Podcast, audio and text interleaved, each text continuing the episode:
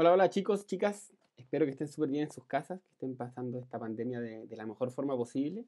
No es fácil, pero acá estamos intentándolo. Eh, nada, este video va a ser de la retroalimentación de la última clase de sistema de inecuaciones. Y voy a tratar de ser breve para que no sea un video tan largo y, y en realidad resuma lo importante que vimos en la clase pasada. Eh, así que eso, sin mucho más que decirle, eh, más que dándole ánimos, vamos a dar paso a esta, esta, cápsula de retroalimentación de lo que fue la clase de sistema de ecuaciones, de inecuaciones. Perdón. Eh, entonces, lo primero que quiero recordar en esta clase es que era un sistema de inecuaciones. Bueno, y un sistema de inecuaciones está compuesto por varias inecuaciones, varias desigualdades, ¿no es cierto? Y para resolver un sistema de inecuaciones, bueno, debemos encontrar eh, un número que cumpla todas y cada una de las inecuaciones, ¿no es cierto? Que sea solución de todas y cada una de ellas. Bueno, y ese era un ejemplo de cómo se veía un sistema de inecuaciones, ¿no es cierto? Una inecuación arriba, otra inecuación abajo. Son más de una inecuación. Estamos buscando números que solucionen tanto la de arriba como la de abajo.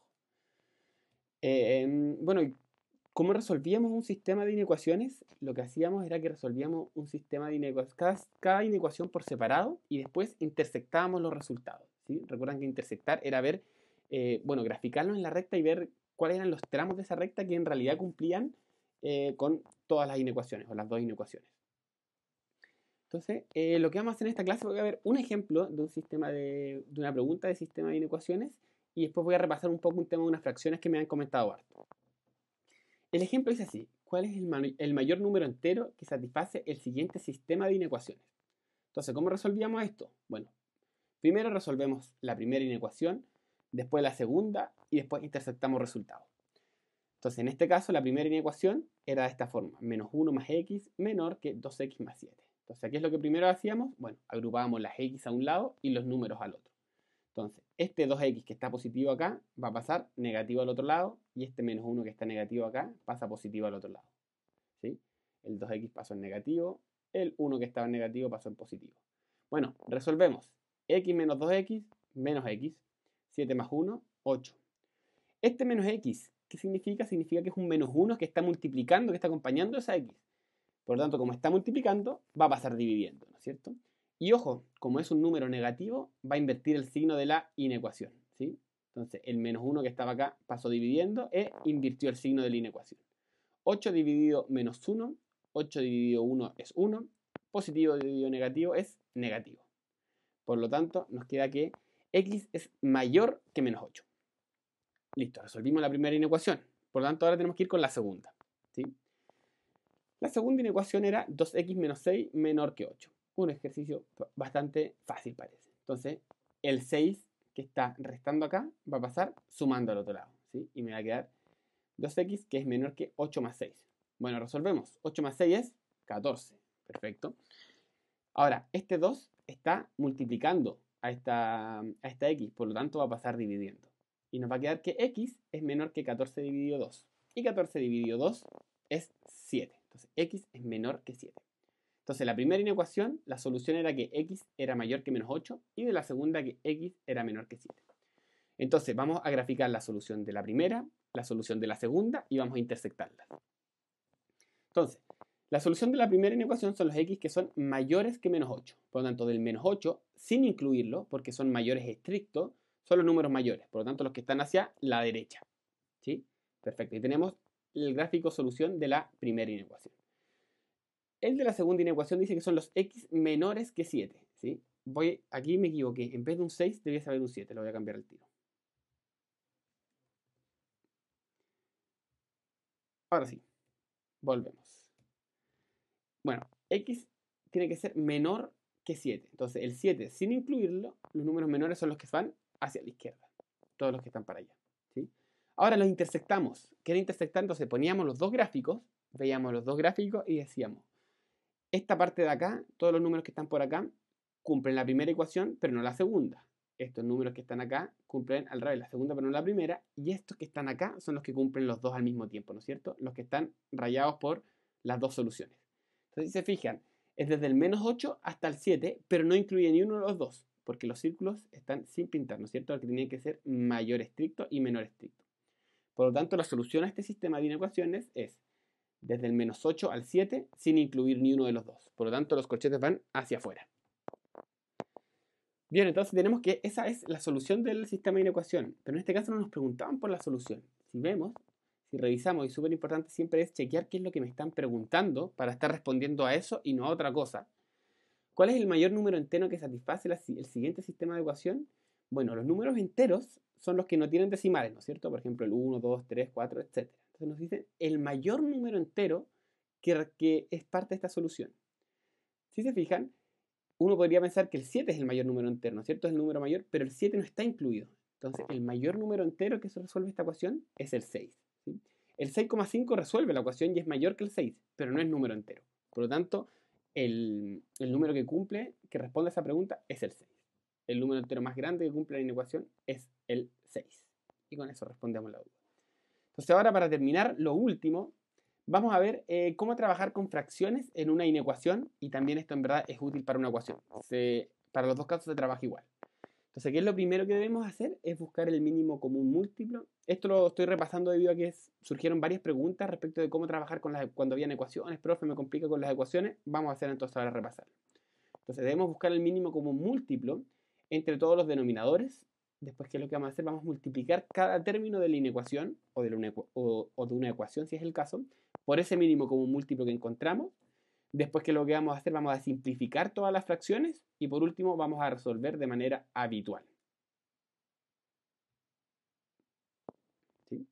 Entonces, em, veamos esta, esta inecuación con, con fracciones. Entonces, ¿cuál era el primer paso? Buscar el mínimo común múltiplo entre todos los denominadores. En este caso los denominadores son 4, 2, 4 y 6. Por lo tanto, vamos a buscar el mínimo común múltiplo entre esos números, entre el 4, el 2 y el 6. ¿Qué era el mínimo común múltiplo? Bueno, el mínimo común múltiplo es el menor múltiplo de esos, de esos números. Por ejemplo, ¿qué era el múltiplo? Los múltiplos de, del 4 son el 4, el 8, el 12, el 16 y así para adelante. Los múltiplos de 2 son 2, 4, 6, 8, 10, 12, etc. Y los múltiplos de 6 serían el 6, 12, 18, etc. Esos son los múltiplos. Entonces, para calcular los mínimos común múltiplo, generalmente se, suele usar una tabla, donde uno pone los números que quiere calcular arriba y va pensando lo siguiente. Y en esta parte de acá voy escribiendo los números primos que pueden dividir a estos números. Entonces, el primer número primo que puede dividir alguno de estos es el 2. Y voy viendo, entonces, 4 dividido 2, ¿cuánto me va a dar? 2. Lo pongo acá. 2 dividido 2, 1. 6 dividido 2, 3. Si puedo seguir dividiendo alguno, lo sigo haciendo hasta que me queden puros unos. ¿sí? Entonces, Ahora tengo el 2, el 1 y el 3. El 1 ya lo puedo seguir dividiendo, entonces se queda ahí. Pero el 2 y el 3 puedo, ¿no es cierto? El 2 todavía puedo dividirlo por 2 de nuevo. Entonces voy a poner nuevamente el 2 porque todavía lo puedo usar y me va a quedar 2 dividido en 2 es 1. El 1 no lo toco, 3 dividido en 2 no se puede, así que dejo el 3 tal cual. Ahora, el 1 lo terminamos, entonces necesitamos dividir el 3. ¿El 3 en qué número primo lo podemos dividir? En el 3, ¿no es cierto? 3 dividido 3, 1. Listo, dejé todos en 1, entonces ¿qué es lo que hago ahora? Con estos números de acá los multiplico para obtener el mínimo común múltiplo. Entonces sería 2 por 2, 4, por 2, o sea, 2 por 2, 4, por 3, 12. Este es el mínimo común múltiplo, 12. Ahora que tenemos el mínimo común múltiplo, vamos a la segunda instrucción. Entonces tenemos el mínimo común múltiplo y vamos a multiplicar cada término de la inecuación por ese mínimo común múltiplo, en este caso 12. Entonces, ¿cómo nos va a quedar? De esta forma el 3x dividido 4 nos va a quedar 12 por 3x dividido 4. Menos, en vez de 1 va a ser 12 por 1 dividido 2. Mayor o igual a 12 por 5 dividido 4 menos 12 por x dividido 6. ¿Sí? Listo. Multiplicamos cada, cada término, se fijaron, cada uno de los términos de esta ecuación lo multiplicamos, de esta inecuación, la multiplicamos por el mínimo común múltiplo.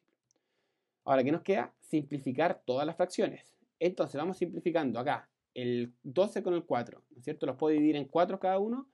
4 dividido 4, 1. 12 dividido 4, 3. ¿sí? El 12 con el 2, ¿sí? 2 dividido 2, 1. 12 dividido 2, 6. Voy a simplificar acá. Lo mismo que en la primera. 4 dividido 4, 1. 12 dividido 4, 3. Y 6 dividido en 6, 1. 12 dividido en 6, 2. ¿sí? Nos queda de esta forma. Como nos quedaron puros 1, y esa es la gracia de lo que estamos haciendo, desaparecen las fracciones. Nos queda 3 por 3x menos 6 por 1 mayor o igual a 3 por 5 menos 2 por x. ¿sí? 3 por 3x, 9x. 6 por 1, 6. Menos 6 por 1, menos 6. 3 por 5, 15. Menos 2 por x, menos 2x. ¿sí? Listo. Y ahora lo último, resolvemos de manera habitual. ¿sí? Agrupamos la x a un lado, los números al otro. El 2 acá, que es el menos 2x, pasa como más 2x. El menos 6 pasa como más 6. ¿sí? Ahora resolvemos. 9x más 2x, 11x. 15 más 6, 21. Aquí el 11 pasa dividiendo, entonces x tiene que ser mayor o igual a 21 partido 11, 21 onceavos.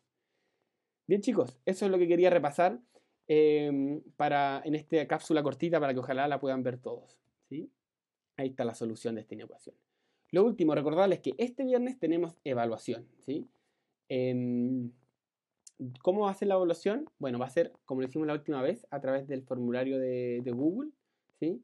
Y recordarles que eh, pueden seguir ejercitando todavía en la plataforma Aula Digital. Es una muy buena herramienta para que puedan ir viendo si están bien, si entendieron los ejercicios, porque recuerden que después de responder les, dice si está bueno o no y les dice cómo se hacía el paso a paso de, ese ejercicio. Y lo último, les recomiendo chicos que organicen sus tiempos y horario de estudio para que puedan sacar el máximo resultado para esta evaluación. Sin mucho más que decir, me despido. Chao chicos, éxito y nos vemos el viernes.